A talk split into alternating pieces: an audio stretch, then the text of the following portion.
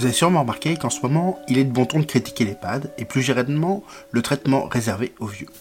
Ces dernières années, on ne compte plus le nombre de soignants, cas de santé ou simples aidants qui prennent la plume pour dénoncer en 200 pages ce que pourrait rien dire en une phrase on traite mal les vieux en institution. Faut dire que le sujet fait vendre. Alors oui, les éditeurs sont à l'affût de ces repentis de l'EHPAD susceptibles de sortir un ouvrage pour dénoncer ou s'indigner. Ne voyez pas dans mon propos du mépris, car oui, ces ouvrages sont nécessaires, nécessaires mais insuffisants. Et donc le sentiment qui me traverse est plutôt la frustration. Frustration parce que trop souvent ces ouvrages ne vont pas au-delà du constat. Alors si, bien sûr, ces ouvrages dénoncent un système mal huilé, où les intérêts économiques prennent le pas sur la dimension humaine, ils dénoncent le manque de moyens, en temps et en personnel dans les établissements, ils dénoncent la lourdeur administrative, et bien sûr, tout cela est vrai dans une certaine mesure. Mais surtout, c'est une indignation simple, facile et confortable, comme j'en parlais dans un autre podcast. Car si c'est le système qui est pourri, alors ma seule responsabilité est de le dénoncer, et il est plus facile de s'indigner que de se remettre en question. Sauf que, des personnes qui n'attendent pas que le système change pour se poser des questions et améliorer les choses, il en existe. Et même plein. On pense souvent aux startups quand il est question d'innovation, mais on oublie trop souvent ces soignants, ces cadres de santé, ces directeurs d'établissement qui sortent de cette position victimaire pour agir sur ce qui est entre leurs mains. Leurs pratiques professionnelles, leurs valeurs, leur état d'esprit, leurs croyances. Car oui, c'est possible de commencer à agir dès aujourd'hui, sans attendre que le changement vienne d'en haut et d'avoir d'incroyables résultats. C'est possible puisque certains l'ont fait. Cette phrase résonne en moi comme une évidence. Cette phrase, elle n'est pas de moi, elle est d'Annie de Vivi, la fondatrice du site H Village, et auteur de deux ouvrages, dont le dernier s'intitule Vieillir debout, il relève le défi. Cette conviction qu'il est possible d'agir à notre échelle, sans attendre que la politique ou l'administration évolue, c'est bien sûr celle que je porte dans les podcasts. Et cette conviction, elle suppose que les professionnels savent quoi faire, comment le faire et pourquoi le faire. Et non, ce ne sont pas de simples questions. En tout cas, les réponses sont loin de faire l'unanimité. Pourquoi? Parce qu'il y a beaucoup de préjugés sur les vieux, parce qu'on ne sait pas ce qu'être vieux quand on ne l'a pas vécu, parce que la vieillesse nous renvoie à nos propres angoisses, etc. Quelle que soit la raison, elle se joue au niveau de nos connaissances et de nos croyances, de ce qu'on a en tête, parfois sans même en être conscient. C'est ce que Annie de Vivi appelle des impensés, les impensés de la vieillesse. Et c'est ce dont nous parlons aujourd'hui avec Annie, qui me fait le plaisir de venir au micro de Sociogérontologie pour la seconde fois.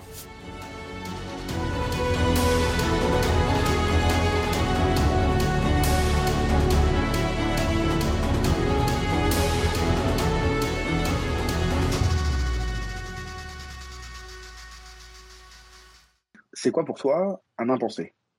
C'est une situation, une réalité, une pensée euh, qu'on a mis au fond, en fait, qu'on a rangé euh, loin derrière ou qu'on n'arrive pas à regarder, qu'on n'arrive pas à affronter et qui nous paraît tellement loin, tellement ou alors tellement énorme, tellement compliqué, ben, qu'on la laisse de côté parce qu'on pense qu'on n'aura pas de réponse, que ce sera trop compliqué à gérer ou à accompagner, donc euh, on pense plus les choses.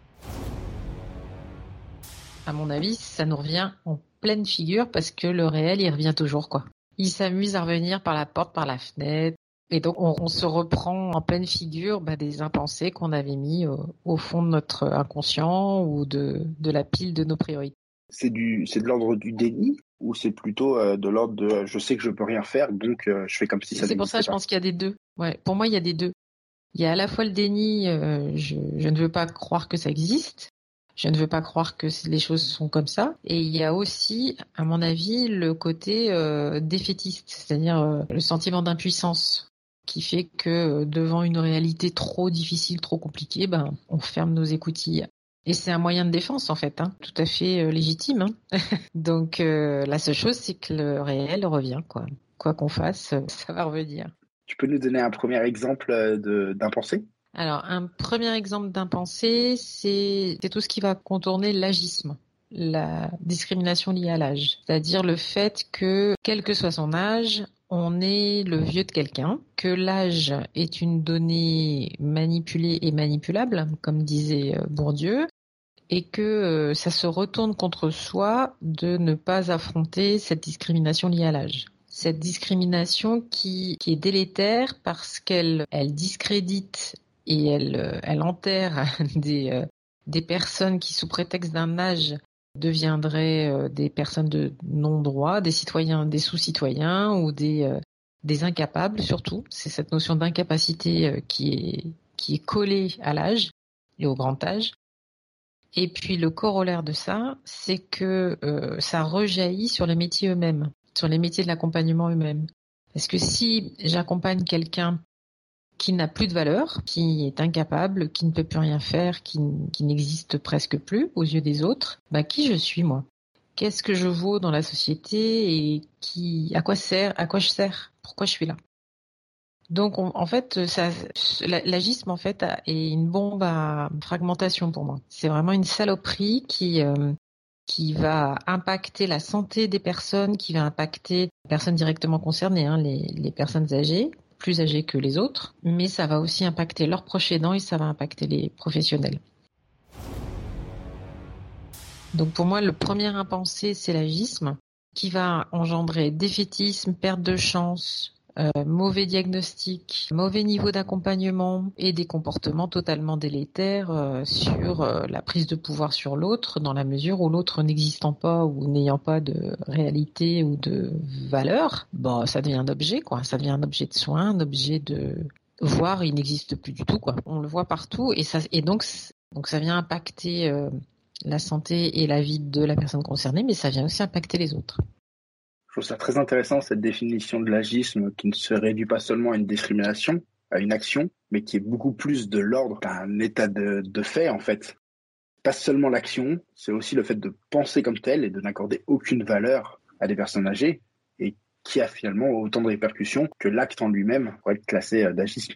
Vraiment euh, avoir une définition beaucoup plus large de ce que c'est l'agisme et pas seulement se concentrer sur la discrimination au moment où on la subit. C'est plus large que ça, c'est plus insidieux que ça. Et j'aime beaucoup les travaux de Stéphane Adam hein, qui, qui est encore intervenu cette année. Euh. Stéphane, il montrait, moi, ce qui m'avait frappé, c'était une vieille étude qu'ils avaient menée en Belgique sur les enfants en maternelle. Il faisait euh, euh, faire une activité par une, institutrice jeune qui leur présentait un objet qu'ils ne connaissent pas, du genre une agrafeuse, en leur disant ça, ça s'appelle un bolo bolo.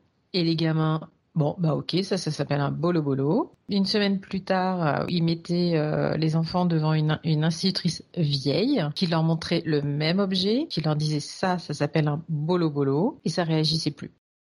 C'est-à-dire qu'ils étaient, enfin, ce que leur étude avait montré, c'est que l'agisme, il est intégré très tôt. Et s'il est intégré très tôt, ça veut dire que tout le regard social, des parents, des grands-parents, eux-mêmes sur eux-mêmes, des parents, de la pub, des messages, enfin tout, tout ce qui vient nous malaxer le cerveau là, bah dès qu'on commence à regarder les gens plus âgés, waouh, ça et donc ça va venir, euh, bah, ça va venir impacter sur eux-mêmes et sur les autres.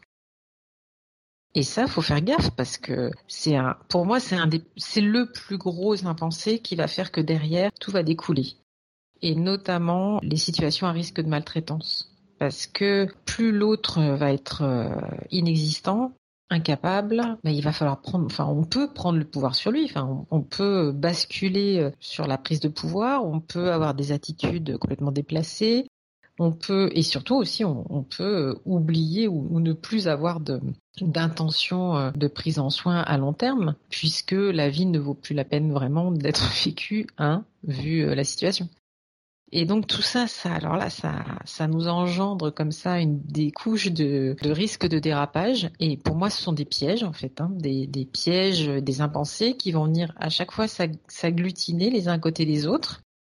Et puis alors là, quand vous rajoutez à ça euh, la case Alzheimer, maladie neuroévolutive, pathologie cognitive, alors on met une étiquette définitive sur le cerveau, déjà, enfin sur la tête, hein, déjà que c'était marqué vieux, mais alors après c'est marqué vieux malades, là c'est encore plus difficile d'aller les décoller, d'aller en prendre conscience parce qu'en fait, qu'est-ce qu'il faut faire vis-à-vis de ça de mon point de vue? C'est déjà en prendre conscience.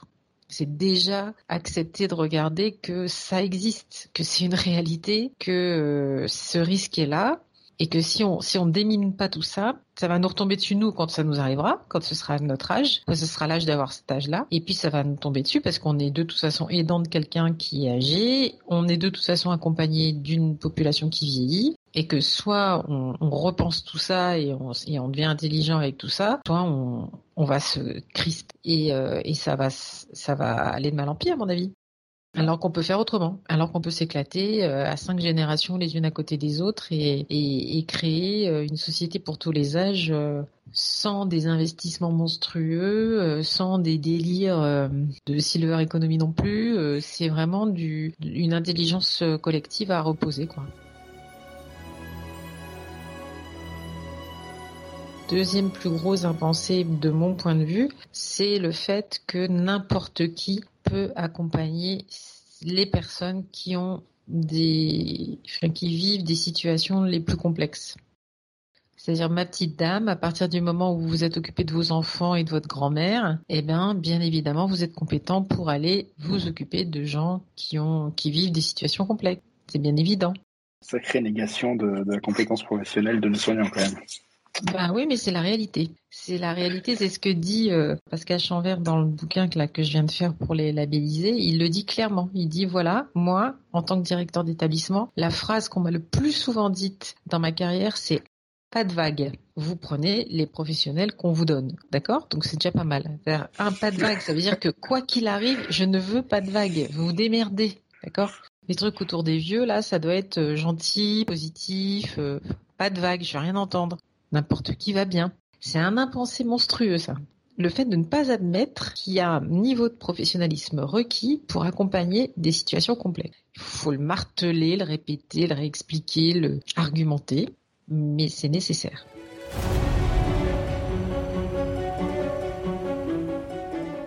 Il y a une euh, un autre impensé euh, que les, les, auteurs, notamment de l'humanitude, m'ont mis devant le nez, mais de manière spectaculaire. Les compétences qu'on aligne aujourd'hui pour prendre soin d'une personne suffisent à prendre soin d'elle. Or, le soin, le prendre soin, relève de la relation, relève du lien entre une personne et une autre personne. Et ce lien, cette relation, qui l'outille, qui la professionnalise? Et ça, j'avais combien de fois je leur dis mais c'est hallucinant. Comment vous l'avez vu vous? En fait, ils l'ont vu parce qu'ils sont pas du, métier. Comme ils sont pas du métier, c'est pas des soignants, c'est des enseignants d'éducation physique et sportive. Ils ont débarqué dans le monde du soin en disant mais vous voyez bien que c'est des liens là, vous voyez bien que c'est de la relation. Or visiblement ces liens ils sont piégés par plein d'impensés notamment la situation de soins. Vous, vous êtes debout, elle, elle est assise ou elle est allongée, ou euh, bah vous, vous êtes tout en blanc, elle, elle a plus trop son cognitif, donc elle comprend pas bien ce que sont ces fantômes qui lui tombent sur le dessus. Un, autre impensé, c'est la pression, la pression de l'organisation qui fait que faut enquiller les soins, faut faire pour faire, faut, faut aller vite, faut machin, faut aller, aller, aller, aller, faut faire, faire, faire. Alors qu'en face, vous avez des gens qui peuvent pas comprendre ça qui qui peuvent plus le, comprendre. Donc ça va ça va les faire réagir, ça va les faire réagir de manière dite agressive, alors que en fait c'est un des grands impensés ça la, la notion de les du fait que les personnes soient agressives. L'humanité démontre qu'en fait elles sont défensives. Elles sont face à une situation qu'elles ne comprennent pas, qu'elles n'analysent pas, qu'elles n'arrivent plus à, appréhender. Donc la, réaction, c'est de se défendre. Mais parfois, on, se défend en criant, en tapant, ou en se refermant comme ça, quoi. Donc euh, ça, c'est un énorme piège. Euh, autre grand piège aussi, c'est euh, donc que le diplôme, euh, on, on, a bon avec le diplôme, quoi. J'ai, je, suis aide-soignant, je suis infirmier, je suis ergo, je suis psycho, donc donc j'ai bon et je sais faire euh, vis-à-vis des vis-à-vis de du euh, du prendre soin. Or, euh, c'est pas évident du tout. Et malheureusement, tous ces enseignements-là n'outillent pas le lien. C'est-à-dire qu'ils outillent techniquement les professionnels pour analyser les situations, reconnaître les pathologies, travailler euh, les diagnostics, les expertises, les plans de soins, être capable de faire beaucoup de gestes techniques très subtils, hein, très fins, mais outiller le lien la relation et le lien, bah ça, euh, ça quelque part, c'est un impensé total. Ça veut dire, euh, bah, vous êtes un être humain, vous, vous, avez toujours été en lien avec les autres, donc c'est bon, vous savez faire. C'est naturel. Et ça, c'est un impensé épouvantable. Parce qu'on envoie au front tous les jours des personnes qui sont démunies, des professionnels qui sont démunis, et qui vont donc enquiller un soin, deux soins, trois soins, dix soins, vingt soins, en, s'approchant du mieux qu'ils peuvent, avec la meilleure volonté du monde. Et puis parfois ça va dégénérer et ça et ça va se retourner contre contre la personne elle-même et contre lui.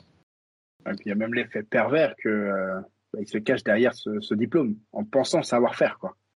Sans se rendre compte. Bah oui, parce que tu te rends, on se rend plus compte. On est diplômé, donc on a bon. Et, c'est d'ailleurs une des raisons qui fait que les, établissements labellisés, là, ils, ont mis, ils ont toujours mis en premier dans leurs revendications enseigner dès la formation initiale ces techniques-là. Leur première revendication avant tout, c'est de ne plus être obligé de reformer, voire de déformer des personnes qui sortent de l'école. Parce que c'est trop long, c'est trop compliqué. C'est difficile pour quelqu'un qui vient d'être formé ou qui vient d'avoir son diplôme de se dire bon bah, ce que j'ai ce que j'ai appris glic glic glic je vais devoir tout déconstruire et reconstruire autrement parce qu'autrement le soin va se retourner contre moi. C'est vachement compliqué. C'est un bel impensé ça. Ouais, c'est un sacré sacré impensé. Et justement, est-ce que, euh, est-ce que, des, la méthodologie euh, humanitude, la philosophie humanitude, arrive à rentrer dans les écoles? De manière homodépendante, c'est-à-dire certaines écoles ont à leur tête des, équipes qui ont découvert l'intérêt, qui voient les effets que les stagiaires leur ramènent du terrain et acceptent de se dire on va décliner ça tout de suite mm, dans la formation initiale, mais d'autres pas. Donc ça fait partie de nos batailles de, de faire passer le message en disant il y a un niveau de professionnalisme requis. Ce niveau de professionnalisme requis, il faut l'équiper, il faut l'outiller. Prenez les techniques humanitudes, prenez-en d'autres si vous le souhaitez, mais en tout cas, acceptez l'idée qu'il faut monter en compétence euh, l'entrée en relation, le maintien en relation avec des personnes en situation complexe, quel que soit leur âge. Et il se trouve que celles qui sont numériquement les plus importantes aujourd'hui, c'est les personnes les plus âgées. Ça fonctionne pour tous les âges. Hein. Si on n'entre pas en relation avec une autre personne par des préliminaires, des pré-préliminaires, des regards particuliers, des on le fait de toute façon de manière un peu plus spontanée avec des personnes qui, vous qui nous répondent. On n'entre jamais dans l'espace intime de quelqu'un sans s'être fait, euh, sans avoir un minimum d'acceptation de l'autre, d'assentiment. Puis sinon, il y a un énorme gros impensé euh, qu'on pointe beaucoup, c'est la culture soignante. C'est-à-dire l'histoire des soins, l'histoire de la culture soignante, qui vient ben, de loin, loin, loin, hein, qui vient de, de tas de, de tas d'histoires et de tas de champs culturels euh, tous plus intéressants les uns que les autres quand même, hein, notamment les religieux. Notamment le... Non mais c'est ça c'est un impensé monstrueux. Hein. Euh, si je me dévoue jusqu'à mourir, c'est normal, hein, parce que quelque part je gagne mon paradis, puis celui d'en face aussi. Hein, donc euh, ça tombe bien. Et ça, c'est un impensé qu'il faut bien déconstruire en disant, tu sais, on vient de là, mais on n'y est plus là maintenant. Donc on va passer en mode professionnel, hein, en mode euh, le triangle de Cartman qui est connu, mais qui dans lequel les professionnels du soin tombent royal. Euh, et alors là, le Covid, il a été, il a été une, belle mise en, enfin, ouais, une, belle mise en situation de ce beau triangle, hein, puisque les les soignants ont été des sauveurs total, hein, on est d'accord? Sauveurs absolus, qui se sont transformés rapidos en persécuteurs, étant donné que comme ils, étaient euh, parfois eux-mêmes, euh, enfin comme tout, tout a été fermé, si jamais le truc rentrait, bah, c'était eux les, les, les vecteurs de la saloperie. Donc c'était eux qui rendaient les gens malades. Et puis maintenant, c'est des victimes aussi, parce que tout ça, ça, vous voyez, ça c'est formidable. Donc ça, cette saloperie, faut en sortir, quoi. Hein. Faut en sortir, faut en prendre conscience, faut faire un gros pas de côté pour se dire non, on est des professionnels, on va faire notre métier et on va bien le faire et on va prendre du plaisir à le faire et on va se ressourcer à, la qualité de ce qu'on fait avec l'accueil positif que les personnes vont avoir de ce qu'on leur apporte pour pouvoir nous nourrir et continuer et revenir demain matin. On va pas parler des injonctions paradoxales. Ça, c'est des, des, impensés qu'on voit dans toutes les recommandations, sauf qu'elles ne sont jamais traitées. Elles sont pas traitées. c'est hein une question d'un autre. La contention, la contention physique, la contention architecturale, la contention chimique, la contention. Hein. Il y a de quoi faire. Donc, euh, mais d'un autre côté, faut, faut absolument euh, respecter la liberté des gens aussi. Hein. On est bien d'accord. Donc, euh, des injonctions paradoxales, ils en prennent plein la figure contradictoire. Le pouvoir, la notion de pouvoir, le, les pièges du temps. On en a traité une grosse partie euh, cette année, mais c'est infini. Je veux dire, euh, on n'a pas le temps, on peut pas, c'est pas possible. Un autre gros piège qu'on pointe aussi beaucoup, c'est euh, la différence entre l'erreur et la faute. Erreur étant un acte non volontaire et non récurrent s'il y a des erreurs, eh ben, il faut s'en saisir pour pouvoir justement les pointer et euh, essayer d'aider à résoudre les causes de ces erreurs ou éviter qu'elles se, se renouvellent. Autrement, là, ça devient des fautes. Et donc voilà, nous, ce qu'on voit, c'est que quand on pose tout ça, qu'on aide à repenser le champ avec les personnes avec, un agisme traité directement par, par des principes éthiques clairs et par des outils euh, de l'accompagnement, ben on lève les pièges. Pour nourrir, la réflexion sur les impensés et lever les pièges, ben il faut poser des choses vraiment clairement. Ce dont on peut témoigner, c'est qu'il faut des temps de réflexion réguliers et systématiques. Mais vraiment, hein, pour nous, c'est hebdomadaire. Hein mais même à la maison, ça doit être régulier quand on est chez soi. C'est régulièrement de faire une introspection sur ces pièges parce qu'ils nous reviennent. Ils reviennent et parfois on croit qu'on les a compris, qu'on les a traités, que c'est bon, tout le monde est au clair. Puis en fait, bim, ils reviennent parce que il y a un nouvel entrant, parce qu'il y a une nouvelle famille, parce qu'il y a une nouvelle situation qui fait qu'elle elle revient. Hein, il revient la pensée, il, revient, il revient gentiment. Et on peut avoir nos mauvaises, enfin, des réflexes qui qui reviennent aussi, et puis euh, des difficultés à argumenter. Hein. Nous, de toute façon, ça explose quand les équipes finissent par dire bon, j'arrête de bosser quoi. Si les gens aujourd'hui, enfin, on, le voit hein, dans le monde de, la santé, on a quand même des taux d'arrêt qui sont quand même phénoménaux. Quand on voit tout ça, on se dit mais attends, il y a quand même autre chose que euh, l'argent et le temps. Donc ça, faut regarder ça aussi. Donc on, est obligé de faire du, de l'individuel et du systémique avec des, des temps de, de révision et de, de re-questionnement tout le temps. C'est un secteur d'activité qui est très très piégeux.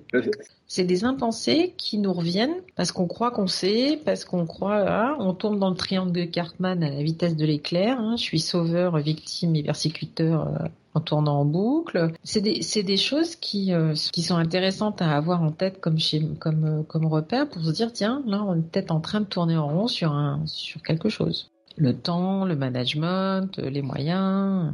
Oui, c'est des réalités, mais derrière elles cachent d'autres choses. On retrouve tous ces impensés dans, dans ton livre, Annie. Euh, il y a quoi d'autre dans ce dernier livre? Bah, il y a surtout euh, le, travail qui a été fait pour, euh, enfin le travail qu'on fait pour essayer de les déminer. Hein. C'est-à-dire qu'on essaie de déminer tout ça, de déminer tous ces tous ces impensés et on essaie d'outiller en face avec des pistes très opérationnelles pour lever ces impensés et continuer d'y travailler parce qu'à chaque fois ils, ils, reviennent. Donc euh, une démarche d'amélioration continue de la qualité avec des outils, des repères éthiques clairs et ne pas lâcher quoi. Et on espère bien qu'un des plus gros impensés de l'élection présidentielle qui va venir, c'est-à-dire la transition démographique. Oui, j'ai vu personne en parler. reviennent légèrement au-dessus de la pile. Donc on va faire notre travail d'alerte euh, auprès de l'ensemble de ces braves gens qui veulent absolument devenir nos présidents pour, euh, pour le rappeler en faisant le portrait des, premiers labellisés, là, c'est à quel point ils étaient des sources d'inspiration et des sources de, réassurance, en fait, face à la transition écologique, hein, pas, même pas démographique. Parce que quand on voit que c'est l'entraide qui va aider, qui, d'après tous les chercheurs, sera une des, un des moyens d'aider à faire face à des situations extrêmes, bah, ce que j'ai constaté, c'est qu'il y a des équipes qui font face aujourd'hui à des situations extrêmes et que ces équipes-là, bah, moi, ça m'intéresse de les connaître parce que ça m'intéresse de m'en inspirer. Et puis j'aime bien ce que tu dis, c'est que euh, tu le fais une fois, mais tu t'en contentes pas parce que ça va revenir. Il faut rester vigilant à chaque fois. Alors euh, voilà, il y a peut-être un gros travail de faire au départ, mais après c'est pas fini quoi. Il faut rester alerte parce que, parce que, l'agisme il est profond, parce que ces impensés ils sont profonds et que euh, des politiques publiques vont aider à peuvent aider à à y faire face, mais elle, elle, elle, vu, l'ampleur du phénomène qui rejaillit de génération en génération, sur plusieurs générations, euh, vu le nombre d'impacts que ça a sur les structures, sur les professions, sur tout ça, ils peuvent compter sur moi pour pas que je les lâche avec le sujet, parce que c'est ça la clé pour moi. Merci Annie pour cette interview. Si l'épisode vous a plu, vous pouvez lui mettre une note de 5 étoiles sur Apple Podcast ou sur Spotify. Je vous dis à très bientôt sur le podcast pour une future interview, sur la chaîne YouTube pour une prochaine analyse et bien sûr sur la newsletter Sociogérontologie pour encore plus d'analyses sociogérontologiques.